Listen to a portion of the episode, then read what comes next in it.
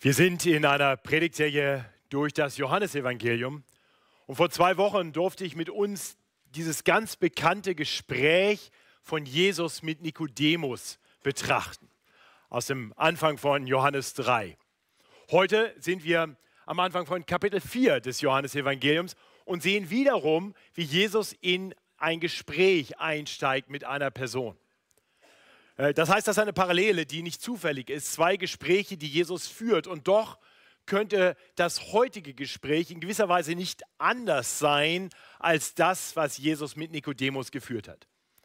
Das Gespräch mit Nikodemus fand bei Nacht statt, weil Nikodemus im Schutze der Dunkelheit zu Jesus kam. Das heutige Gespräch findet mitten am Tag statt. Das Gespräch mit Nikodemus fand statt mit einem Mann, der uns namentlich vorgestellt wird. Der deutlich längere Gesprächsbericht, den wir heute anschauen, in dem erfahren wir nicht einmal den Namen der Frau, mit der Jesus redet. Nikodemus war ein jüdischer Pharisäer, ein frommer Mann.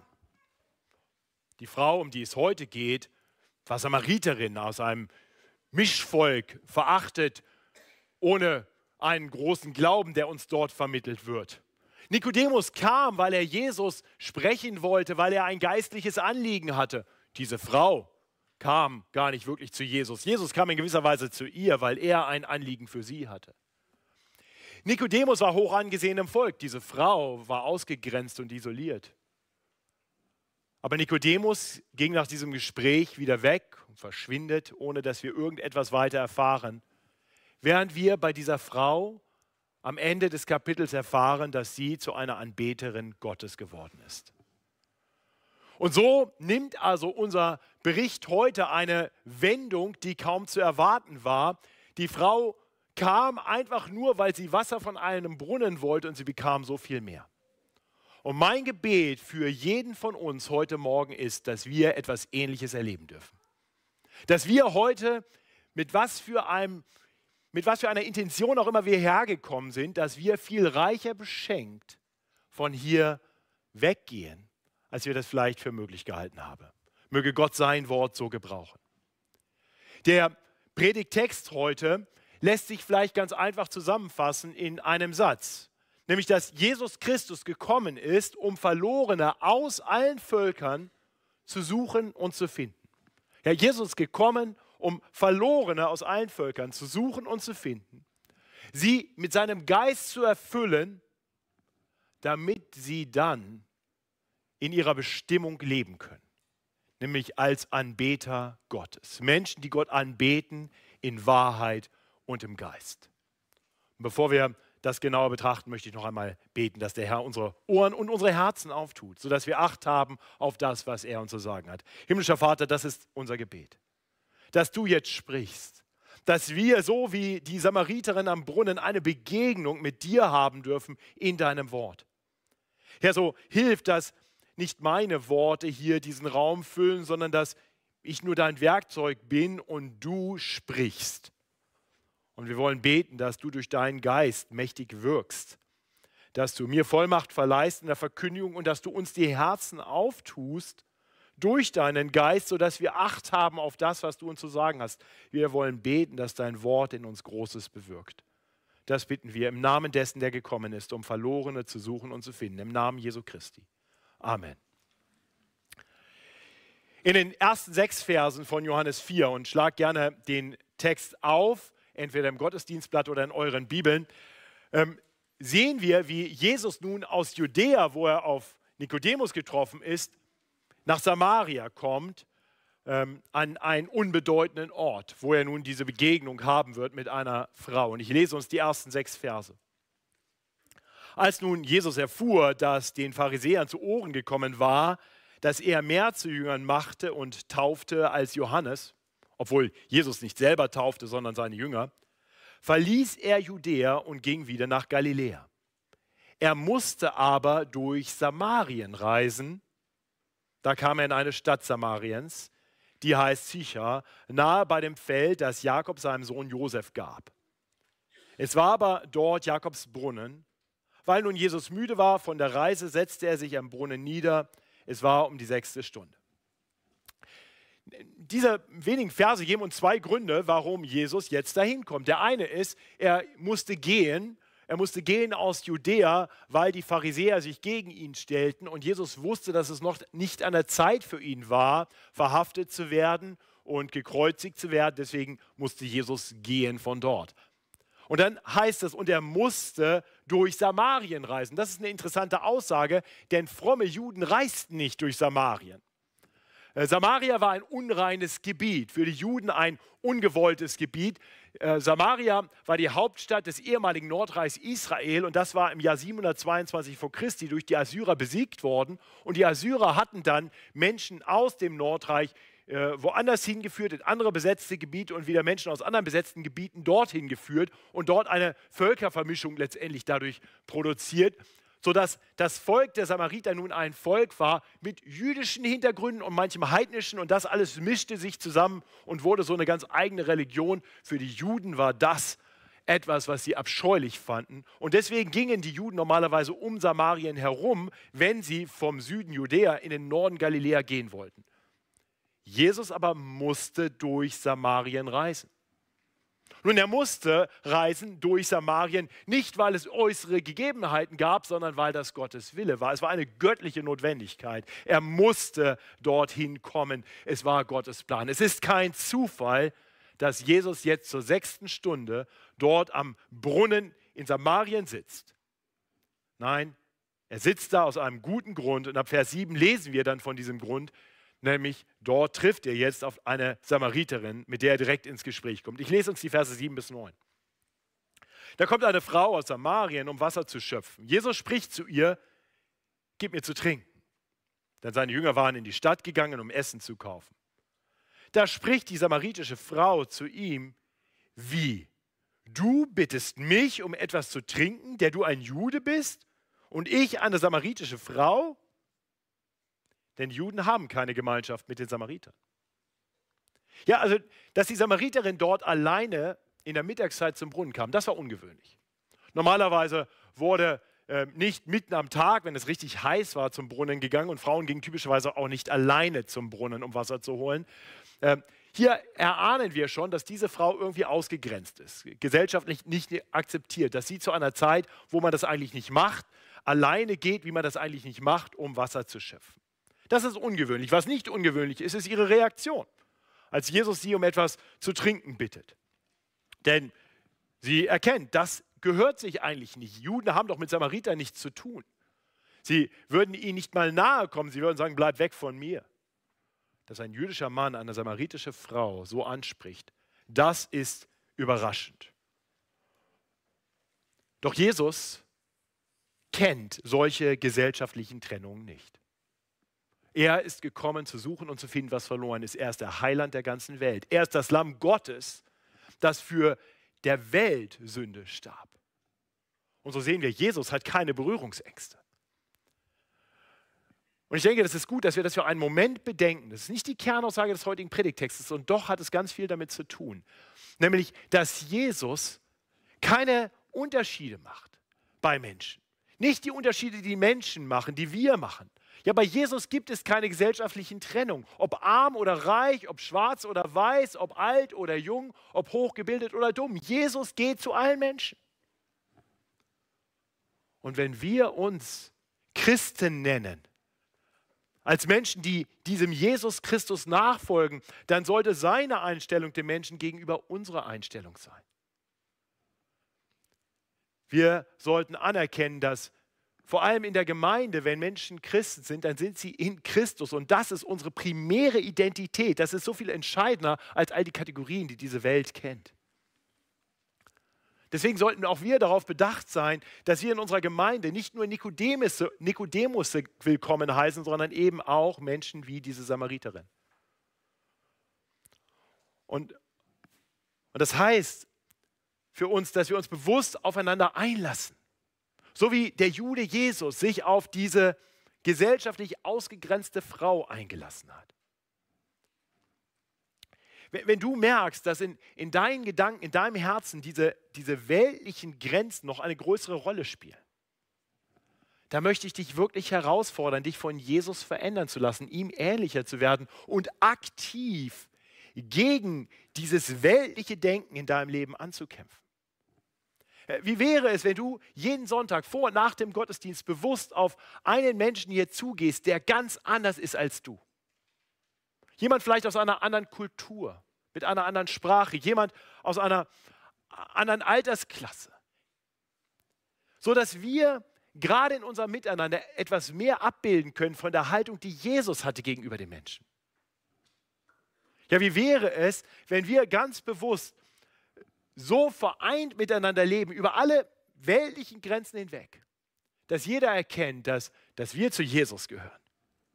Ich kann uns versprechen, das wird unser, unsere, unsere Gemeinschaft stärken, wenn wir so leben. Und das wird der Welt ein Zeugnis sein, weil die staunend wird, wie kommen die denn hier alle zusammen? Die haben doch nichts miteinander zu tun, außer Jesus. Also das nur am Rande. Jesus geht zu allen Menschen. Jesus sucht und findet Menschen wie diese Samariterin und geht nicht nur oder spricht nicht nur mit Menschen wie Nikodemus. Und damit kommen wir zu Vers 10. Äh, denn beginne Vers 10 sehen wir nun, äh, dass Jesus nicht vor allem zu diesem Brunnen gekommen ist, um selber etwas zu trinken zu bekommen. Er ist gekommen, um etwas zu geben. Ja, er ist gekommen, um dieser Frau das anzubieten, was sie so dringend braucht und wonach sich ihre Seele so sehr sehnt. Ich lese uns die Verse 10 bis 14. Jesus antwortete und sprach zu ihr, wenn du erkenntest die Gabe Gottes und wer der ist, der zu dir sagt, gib mir zu trinken, du betest ihn und er gäbe dir lebendiges Wasser. Spricht zu ihm die Frau, Herr, hast du doch nichts, womit du schöpfen könntest und der Brunnen ist tief? Wo hast du denn lebendiges Wasser? Bist du mehr als unser Vater Jakob, der diesen Brunnen gegeben hat? Und er hat daraus getrunken und seine Kinder und sein Vieh. Jesus antwortete und sprach zu ihr, wer von diesem Wasser trinkt, den wird wieder dürsten. Wer aber von dem Wasser trinken wird, das ich ihm gebe, der wird in Ewigkeit nicht dürsten, sondern das Wasser, das ich ihm geben werde, das wird ihm eine Quelle des Wassers werden, das in das ewige Leben quillt.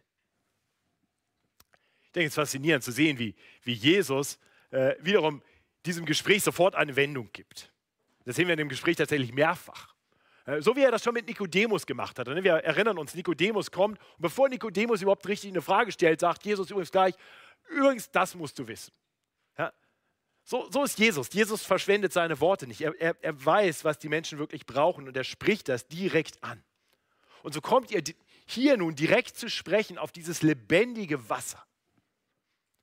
Für die Samariterin macht das erstmal gar keinen Sinn. Die denkt immer noch ans Brunnenwasser. Ne? Sagt er, wie willst du mir was geben? Eben musstest du mich noch fragen, weil du gar nicht zum Schöpfen hast. ist ja lächerlich. Ja? Ähm, äh, hast du etwa eine andere Quelle? Und es klingt fast ein bisschen spöttisch. Ich habe das eben auch bewusst ein bisschen so vorgelesen. Wenn sie äh, Jesus quasi dann fragt, wahrscheinlich rhetorisch und spöttisch, bist du mehr als unser Vater Jakob? Was bildest du dir denn ein?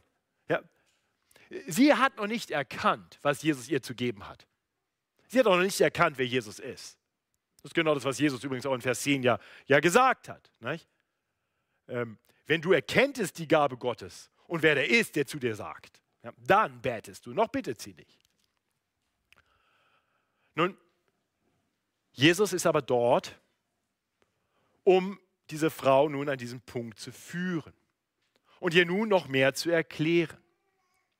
Er, er beginnt quasi damit, dass er ihr deutlich macht, ich habe etwas zu geben, was du wirklich brauchst ein Wasser, das für alle Ewigkeit befriedigt. Ein, ein Wasser, das selbst zu einer Quelle in uns wird. Nicht nur für diese Welt und dieses Leben, sondern für alle Ewigkeit. Und, und wenn Jesus hier den Begriff des lebendigen Wassers gebraucht, dann ist das für uns vielleicht erstmal ein seltsames Wort. Wenn diese Samariterin sich ein bisschen auskannte im Alten Testament, was möglich ist, dann waren ihr diese Worte vielleicht vertraut, weil in den Propheten immer mal wieder von diesem lebendigen Wasser die Rede ist. Zum Beispiel spricht Jesaja in Jesaja 55, Vers 1 von diesem lebendigen Wasser. Hesekiel spricht davon, der Prophet Joel spricht davon, andere sprechen davon. Jesus selber äh, würde kurze Zeit später erklären, was es mit diesem lebendigen Wasser auf sich hat. In Johannes 7, äh, ab Vers 37, sagt Jesus in einem etwas anderen Kontext noch einmal, wer da dürstet, der komme zu mir und trinke. Wer an mich glaubt, wie die Schrift sagt, da zitiert er jetzt das Alte Testament, von dessen Leib werden Ströme lebendigen Wassers fließen. Und dann kommentiert Johannes, das sagte er aber von dem Geist, den die empfangen sollten, die an ihn glaubten. Seht ihr, das lebendige Wasser, das Jesus anbietet, ist nicht H2O. Das lebendige Wasser, was Jesus anbietet, das ist der Heilige Geist. Er ist gekommen, um diese namenlose, gesellschaftlich ausgegrenzte Frau mit etwas zu beschenken, ihr etwas zu geben, was ihr ewiges Leben und wahre Erfüllung geben würde. Seinen Heiligen Geist. Das verstand die Frau noch nicht. Sie fing an zu ahnen, dass Jesus vielleicht wirklich etwas zu geben hat. Deswegen sagt sie dann, gib mir solches Wasser, damit mich nicht dürstet und ich nicht herkommen muss, um zu schöpfen. Aber noch hat sie es nicht verstanden.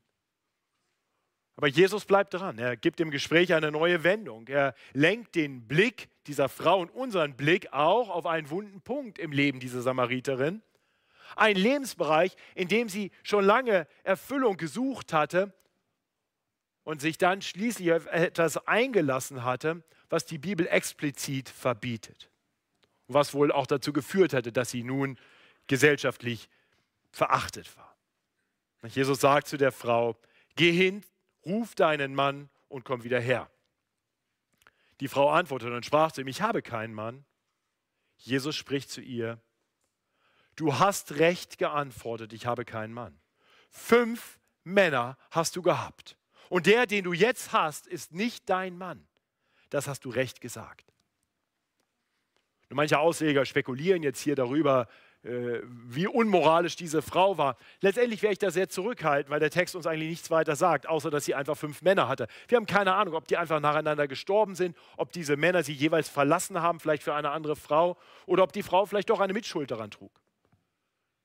Aber eins ist klar, der Umstand, dass diese Frau fünfmal geheiratet hatte, das heißt immer und immer wieder geheiratet hatte und nun unverheiratet wiederum mit einem Mann zusammen war, obwohl das nun absolut nicht akzeptabel war, das ist doch ein Ausdruck davon, dass sie sich etwas erhoffte, dass sie eine Sehnsucht hatte, etwas suchte in einer Beziehung, im Idealfall einer Ehe, aber wenn das nicht mehr ging, dann vielleicht einfach irgendwie so, dass sie suchte, vielleicht nach, nach Liebe, nach Annahme, nach, nach Schutz, nach Geborgenheit, nach Versorgung. Und so ist diese Frau, denke ich, ein gutes Beispiel für die tiefe Sehnsucht, die wir letztendlich alle in uns tragen. Tief in unserem Herzen sehnen wir uns nach Liebe, nach Annahme, nach Geborgenheit, nach Erfüllung. Ganz ehrlich, kennst du das nicht auch? Diese Sehnsucht nach wahrer, nach dauerhafter Erfüllung? Dieses beständige Streben nach, nach etwas, das dann letztendlich für uns doch oft nichts anderes ist als einfach ein Greifen nach dem Wind. Ich möchte für einen Moment ganz bewusst die, die Teenager unter uns ansprechen. Ich kann mir vorstellen, dass so mancher Teenager denkt, ach, wenn ich nur etwas älter werde, dann werde ich endlich haben, was mich wirklich erfüllt. Äh, vielleicht, vielleicht denkst du dabei auch an eine Beziehung, vielleicht sogar an die Ehe, an Sexualität, an Intimität, vielleicht auch an andere Dinge, vielleicht äh, an, an Freiheiten, nach denen du dich sehnst vielleicht den Schulabschluss oder den Führerschein oder die eigene Wohnung, einfach selbstbestimmt leben zu können. Und um das in eurer Sprache zu sagen, ich will das nicht spoilern, aber ich kann euch versprechen, dass all diese Dinge, auch wenn ihr sie erreicht, und gerade auch dann, wenn ihr sie erreicht, euch längst nicht die Erfüllung geben werden, die ihr euch davon erhofft, Es ist tatsächlich so im Leben, dass wir immer wieder nach Dingen streben und denken, da finde ich Erfüllung. Und wenn wir sie erreicht haben, werden sie zu nichts. Ihr könnt jeden Erwachsenen fragen, die können euch das bestätigen. Das heißt nicht, dass die Erwachsenen deshalb klug geworden wären. Wir machen das immer noch. Wir jagen nach Dingen, von denen wir uns Erfüllung erhoffen, nur um immer wieder festzustellen, das funktioniert nicht.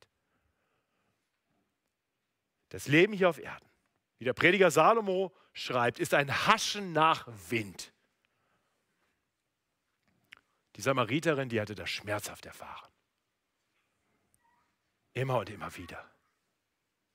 Und Jesus legt hier den, den Finger in die Wunde. Er tut das direkt nachdem ihr, er zu ihr gesagt hat, dass er ihr etwas zu geben hat, das wirklich für alle Ewigkeit ihren Hunger, ihren Durst, ihre Sehnsüchte befriedigen wird.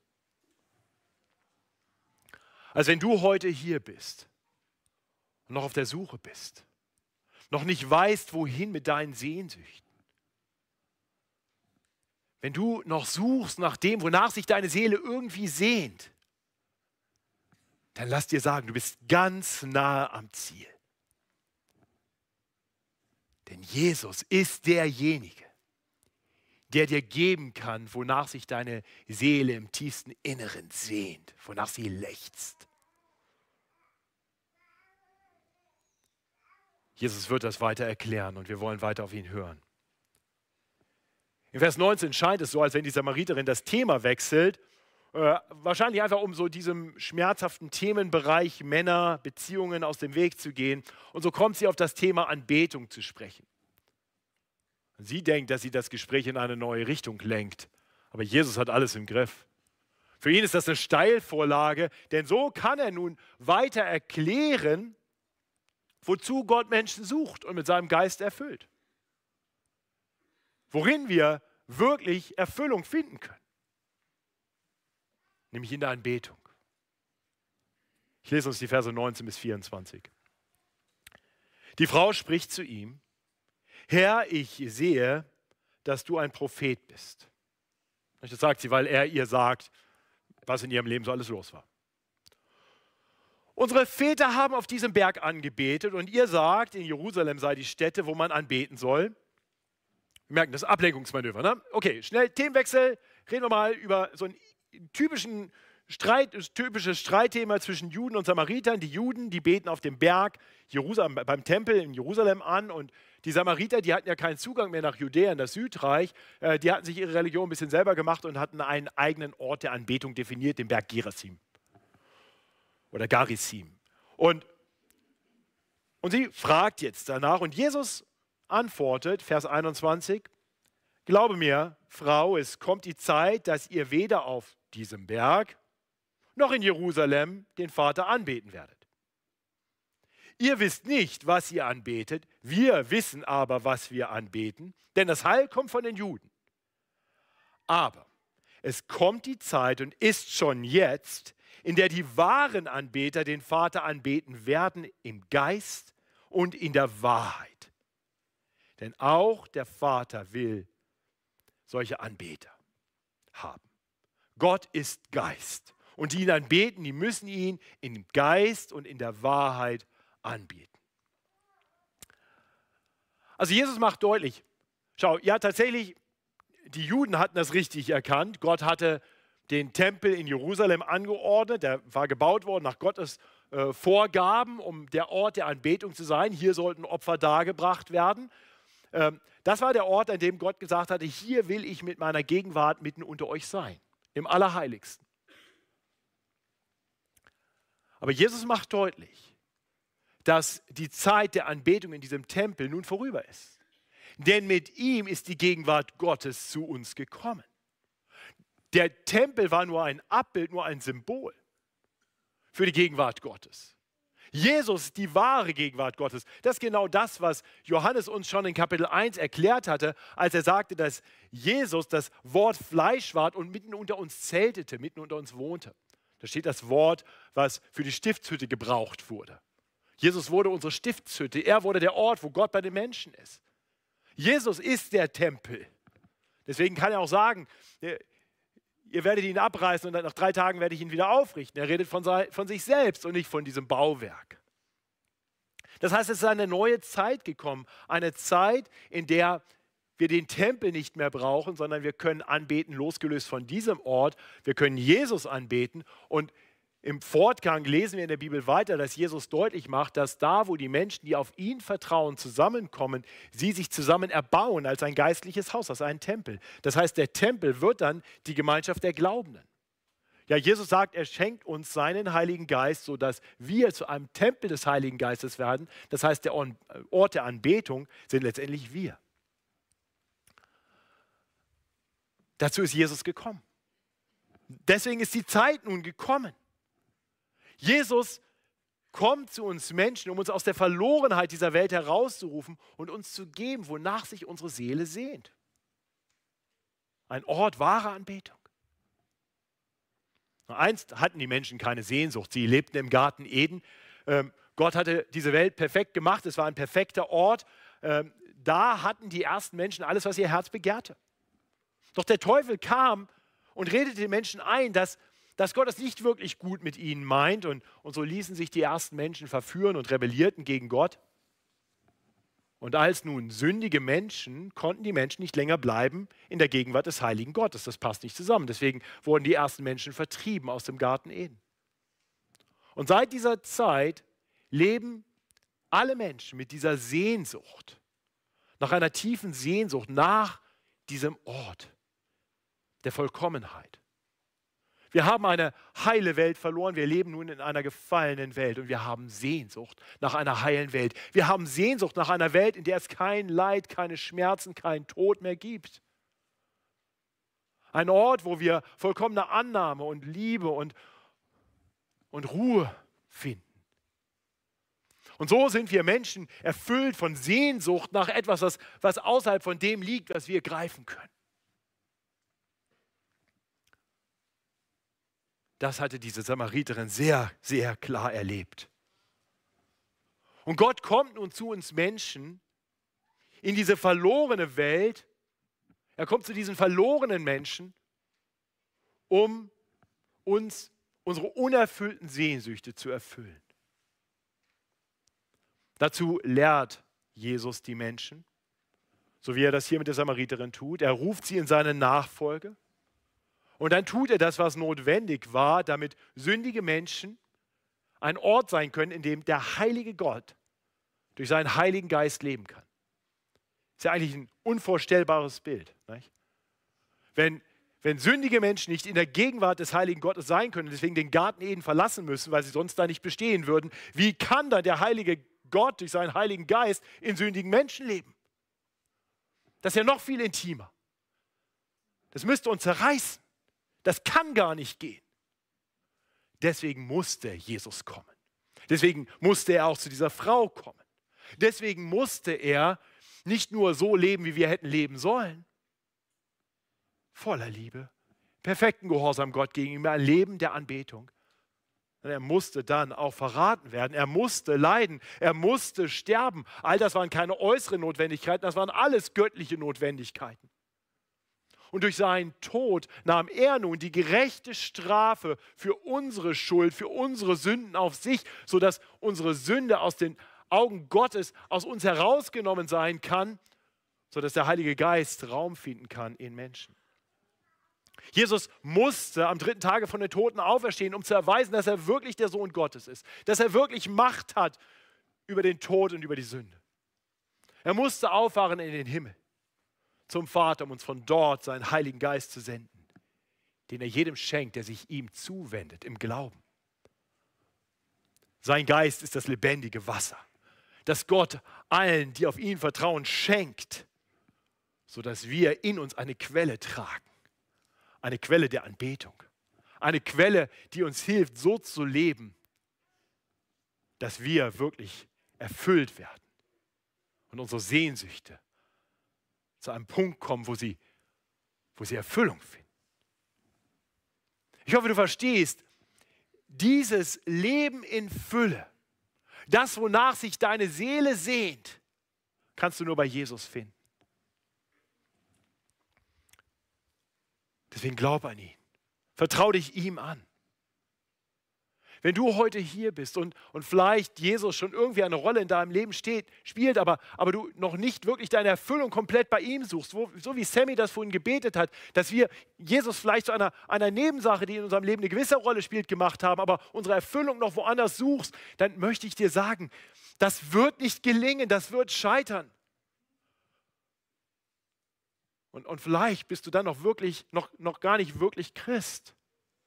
Selbst wenn du vielleicht Gemeindemitglied bist und seit 30 Jahren hierher kommst. Wenn Jesus nicht im Zentrum deines Lebens steht, sondern nur eine Randfigur ist, dann ist er nicht wirklich der Herr, sondern irgendwas anderes. Was wir brauchen, ist Jesus als Herrn. Was wir brauchen, ist, dass er derjenige ist, auf den wir schauen. Und was wir brauchen, ist, dass er sein Leben in uns gießt, sodass wir erfüllt werden mit dem lebendigen Wasser, mit seinem Geist. Wenn du Fragen danach hast, du hast vorhin die Einladung gehört zum Christian Entdecken Kurs. Ich möchte dich herzlich einladen ab 7. November, komm und, und ich möchte dir liebend gerne erklären, was es mit Jesus auf sich hat, wie, wie du bei ihm wirklich das finden kannst, wonach du dich im tiefsten Inneren sehnst. Kannst mich auch gerne nach dem Gottesdienst noch ansprechen. Komm gerne darüber mit dir ins Gespräch. Nun, jeder von uns, der, der Jesus Christus als seinen Retter und Herrn kennt, der sich ihm zugewandt hat, der Buße getan hat von seinem selbstbestimmten Leben, seinem Nachjagen nach anderen Dingen, bei denen wir Erfüllung suchen, dem hat Jesus seinen Heiligen Geist gegeben. Und lieber Christ, der Heilige Geist lebt jetzt in dir, um in dir das zu bewirken, wozu Gott dich geschaffen hat. Gott will, Anbeter, die ihn anbeten in Wahrheit und im Geist. Dazu gibt er uns seinen Geist. Das ist, das ist das Ziel unseres Lebens. Der Westminster Katechismus äh, beantwortet die erste Frage nach dem Ziel unseres Lebens mit der, mit, mit der klaren Aussage, das höchste Ziel des Menschen ist es, Gott zu verherrlichen und sich für immer an ihm zu erfreuen. Das höchste Ziel des Menschen ist Anbetung. Errettung geschieht, damit du anbeten kannst. Ich weiß, manche sagen jetzt, ja, warte mal, rettet Gott uns nicht primär damit, dass wir evangelisieren können oder in die Mission gehen können. John Piper hat das mal so, so wunderbar formuliert. Er hat gesagt, Mission existiert, weil Anbetung noch nicht existiert. Mission, Evangelisation wird irgendwann aufhören. Anbetung geht für alle Zeiten weiter. Und ich kann dir sagen, der Ort, wo die Anbetung vollkommen sein wird, wird der Ort sein, wo deine Sehnsüchte befriedigt sind. Und Gottes Geist lebt nun schon in dir, damit du etwas davon schon hier auf Erden erleben darfst. Das Leben in Fülle ist ein Leben in der Anbetung. Das ist es, was Jesus dieser Frau hier deutlich macht. Das ist es, was wir verstehen müssen. Dazu musste Gott kommen in Jesus Christus. Er kam, um zu suchen und zu finden, die, die, die verloren sind und an falschen Orten suchen nach Erfüllung. Er kam, um zu suchen und zu finden und dann mit seinem Geist zu erfüllen, um aus Menschen wie dir und mir Anbeter Gottes zu machen. Menschen, die Gott so anbeten, wie es Gott gefällt, in Wahrheit und in Geist, im Geist. Lassen wir zum Schluss noch kurz darüber nachdenken, was das eigentlich heißt. Anbetung in Wahrheit und im Geist. Nun, Wahre Anbetung braucht Wahrheit. Gott hat uns in seinem Wort offenbart, wer er ist. Wir lesen hier zum Beispiel eine wichtige Lehre über Gott. Er ist Geist.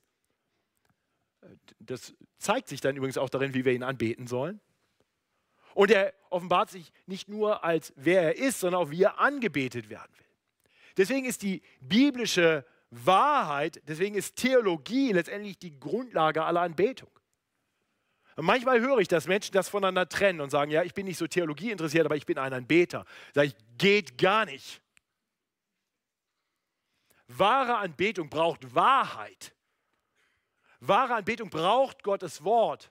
Das gilt sowohl für unsere gemeinsame Anbetung als der Tempel Gottes, zu dem wir uns erbauen als lebendige Steine, wie auch für unsere ganz individuelle, persönliche, tagtägliche Anbetung als Menschen, die Tempel des Heiligen Geistes sind.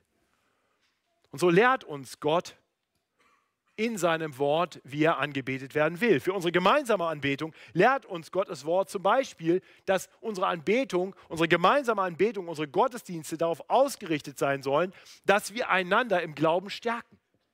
dass wir einander im Glauben erbauen. 1. Korinther 14, Vers 26.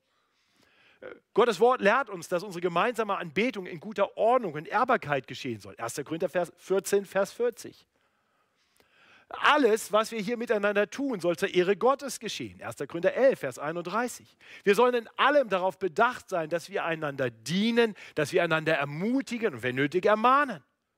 Und das soll geschehen durch die Lehre wie auch durch die Lieder. Durch Psalmen und Lobgesänge und geistliche Lieder. Wie Kolosser 3, Vers 16 lehrt. Seht ihr, Gott hat viel dazu zu sagen, wie er angebetet werden will. Unser Problem ist, dass wir manchmal in den Gottesdienst kommen und gewisse Vorstellungen haben, was uns in besonderer Weise gefällt. Und ich habe manchmal das Gefühl, das ist ein bisschen so, wie du kommst an ein Buffet und dann hast du schon mal gesehen, oh, das sieht besonders gut aus. Du gehst dran vorbei und das will ich. Und dann kommst du irgendwo anders hin und Leute gehen irgendwo anders hin und wollen was anderes nehmen und du sagst, ah, das ist, das ist nicht meins, ich brauche das. Und das Problem ist, jeder hat so seine Meinung und jeder hat so seinen Geschmack. Aber wenn wir nur einen Moment innehalten würden und alle miteinander auf den hören würden, der das Buffet vorbereitet hat, der uns dann sagt, das, was besonders gut aussieht, ja, das ist, das ist so ein bisschen äh, Appetizer, ja, das ist ganz okay, schmeckt ganz okay. Manche lieben das, weil sie das nur kennen. Und andere mögen das besonders gerne, ist auch gut, das ist auch eine, eine Beilage. Aber das, was wirklich den Höhepunkt dieses Essens ausmacht, ja, je nach Geschmacksrichtung vielleicht das Steak oder so. Ja. Das ist das. Und, und das alles zusammen, wenn du das nimmst und das nimmst und das, boah, das ist Gaumenfreude. Und wir sagen, oh, ich, also das hat mir immer gut geschmeckt, das will ich weiter. Seht ihr, das ist Anbetung nach Gutdünken. Anbetung in Wahrheit ist, wir hören auf den, der uns sagt, was wirklich gut ist. Und das Überraschende wird sein, wenn du dich darauf einlässt. Du wirst sagen, wow, ich habe nie geahnt, dass Anbetung so erfüllend sein kann. Nicht nur für einen Moment meine Seele kitzelt oder mich irgendwie befriedigt, nein, wirklich erfüllend ist. Das wünsche ich uns von Herzen, dass wir mehr darauf hören, was Gott uns zu sagen hat, wie wahre Anbetung aussieht. Anbetung in Wahrheit. Das gilt übrigens auch für unsere individuelle, ganz persönliche Anbetung. Der Römerbrief ist ein Paradebeispiel dafür. Elf Kapitel lang beschreibt uns Gott biblische Wahrheiten, wie wir gerettet werden, wer Gott ist. Wir erfahren so viel Theologie. Und dann in Vers 12, Vers 1 sagt er, so in Anbetracht dieser Dinge, jetzt lebt ein Leben der Anbetung. Gebt euch Gott hin als lebendige Opfer, heilig und Gott wohlgefällig. Und dann sagt er in Vers 2, Römer 12, Vers 2, und übrigens dazu, lasst euch nicht von der Welt prägen, tut nicht, was die Welt sagt, sondern Lasst euch erneuern durch den Geist, der in euch wirkt. Lasst euch von Gott unterrichten, nicht von der Welt. So werden wir Gott so anbeten, wie es ihm gefällt und wie es uns erfüllt. Und damit sind wir auch schon beim Thema Geist. Wir merken, die Themen Wahrheit und Geist sind nicht zwei komplett losgelöst voneinander zu betrachtende Themen. Äh, tatsächlich sind, hängen sie ganz eng zusammen. Äh, denn der Geist und das Wort, Geist und Wahrheit arbeiten immer zusammen. Wir, wir lesen in Epheser 5, Vers 18, dass wir, uns, äh, dass wir voll des Heiligen Geistes sein sollen. Und es gibt eine Parallelstelle dazu in Kolosser 3, Vers 16. Äh, und wenn ihr den Kontext euch anschaut, ist fast identisch, was davor und danach kommt. Nur ein Wort ist anders. Statt lasst euch erfüllen mit dem Heiligen Geist, so seid voll Heiligen Geistes, heißt es dort, lasst das Wort Christi reichlich unter euch wohnen. Ja, der Geist und das Wort wirken zusammen. Geist und Wahrheit arbeiten zusammen. Und das ist aber auch wichtig, dass der Geist auch Raum bekommt. Denn wir können Orthodoxie haben und tote Anbetung. Wahrheit ohne Geist führt nicht in eine Anbetung, die Gott gefällt. Das heißt, wir können alles richtig wissen und unsere Herzen sind weit weg von Gott. Das war das Problem in, in Israel im Alten Testament. Gott klagt immer wieder an. Die Menschen bringen die Opfer genau wie Gott sie vorgeschrieben hat. Und Gott sagt, mir gefallen eure Opfer nicht. Warum? Weil eure Herzen fern von mir sind. Gott will Anbetung in Wahrheit und im Geist. Und der Geist Gottes gewinnt Raum in, Raum in uns, wenn wir wirklich anfangen, auf Gott zu schauen, mit der Sehnsucht danach, ihn mehr zu erkennen. Nicht, während, wenn du jemanden so kennenlernst, vielleicht eine Beziehung anbahnst, merkst, wenn du ihn mehr kennenlernst, ist er vielleicht dort nicht so super, wie du im ersten Moment dachtest. Es ist bei Gott so, wenn du ihn mehr kennenlernst, wirst du sehen, er ist immer besser. Noch besser. Du findest keinen Makel. Nichts Abstoßendes in ihm. Wenn du den Eindruck hast, dass dein, deine Anbetung ein bisschen trocken geworden ist, wenn du dir wieder mehr Geist in deinem Leben wünschst, dann schau mehr auf Jesus. Schau mehr auf ihn, indem du sein Wort liest und ihm bittest, hilf mir, dich mehr zu erkennen. Ich will mehr von dir, ich will dich mehr erkennen, damit ich dich mehr liebe. Ich kann dir versprechen, Jesus ist so wunderbar, dass wenn du ihn besser kennenlernst, dass dein Herz nicht unberührt lassen wird. Und so werden wir. Nicht, weil wir müssen, sondern weil wir wollen. Gott anbeten. In Wahrheit und im Geist. Liebe Geschwister, dafür sind wir gemacht worden. Dafür hat Gott uns gerettet. Das allein kann uns erfüllen. Ich hoffe, dir ist das klar. Ein solches Leben ist das, was die Samariterin brauchte. Wonach sie sich tief im Innersten sehnte, nur nicht wusste, wo sie es finden würde. Und das ist das, wonach dich, sich deine Seele sehnt und meine. Und so möchte ich mit uns beten, dass der uns hilft, mehr und mehr dahin zu finden. Herr Jesus Christus, wir danken dir dafür, dass du gekommen bist, um zu suchen und zu finden, was verloren war. Danke, dass du Menschen aus allen Völkern und Nationen gerufen hast. Danke, dass du der Heiland der ganzen Welt bist. Danke, dass du dich auch uns hier heute vorstellst durch dein Wort und dass du uns sagst, was du allein uns geben kannst. Herr, ich bete für mich und für uns alle, dass dein lebendiges Wasser noch mehr durch uns strömt. Herr, dass dein Geist mehr Raum in uns einnimmt und dass die Sünde, Sünde weniger Raum bekommt in unserem Leben. Herr, verändere uns, heilige uns, heilige uns in der Wahrheit. Dein Wort ist die Wahrheit. Herr, und so mach uns zu Menschen, die dich anbeten. Wenn wir hier zusammenkommen als Gemeinde, aber auch zu aller Zeit mit unserem ganzen Leben. Herr, und danke, dass wir wissen dürfen, dass du uns hinführen wirst zu einem Ort der ewigen Anbetung, in deine Herrlichkeit. Danke, dass wir wissen dürfen, dass wenn wir einst in der Herrlichkeit ankommen, unsere Anbetung vollkommen sein wird und wir vollkommen Erfüllung finden werden in dir. Hilf uns dem entgegenzustreben mit einem Leben der Anbetung in Wahrheit und im Geist. Amen.